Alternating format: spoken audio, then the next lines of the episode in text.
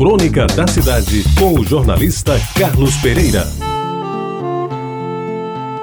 Muito bom dia, amigos ouvintes da Rádio Tabajara.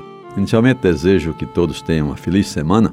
Vamos iniciar esta nossa saga semanal, com muito prazer aqui pelas ondas da Rádio Tabajara FM, falando um pouco hoje sobre uma aula de cinema em várias línguas. Meus amigos, uma verdadeira aula sobre cinema é o que nos oferece João Batista de Brito no seu livro Hollywood em Outras Línguas, lançado pela editora da Universidade Federal da Paraíba. Em suas 103 páginas, o livro nos faz viajar e muito pelos velhos tempos em que o cinema de Hollywood, além de ser o melhor do mundo, era mais bem feito, sem esses recursos tecnológicos de hoje que o transformaram em máquinas mortíferas e produtos empacotados em efeitos especiais. Dá gosto, por exemplo, a descrição minuciosa e clarividente com que o autor trata das traduções dos grandes filmes do passado que fizeram de Hollywood o centro cinematográfico de todo o mundo.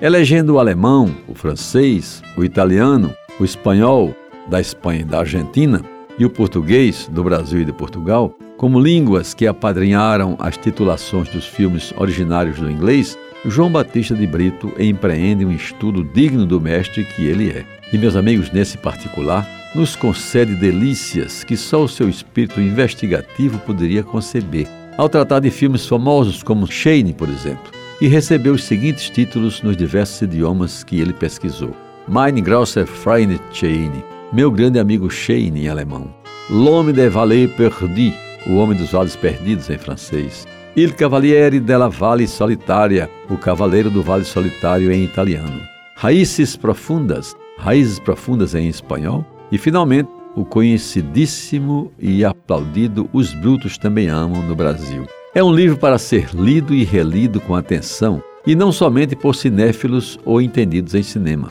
Quem gosta de cinema, como eu, ou simplesmente quem vai ao cinema para se divertir, como tantos outros, tem a obrigação de, através do livro de João Batista, entender melhor porque, por exemplo, The Left Hand of God, A Mão Esquerda de Deus, passou no nosso país com o título de Do Destino Ninguém Foge. E o clássico de William Wyler, Detective Story, História de Detetive, de 1951, com Kirk Douglas e Eleanor Parker, foi exibido no Brasil como Chaga de Fogo.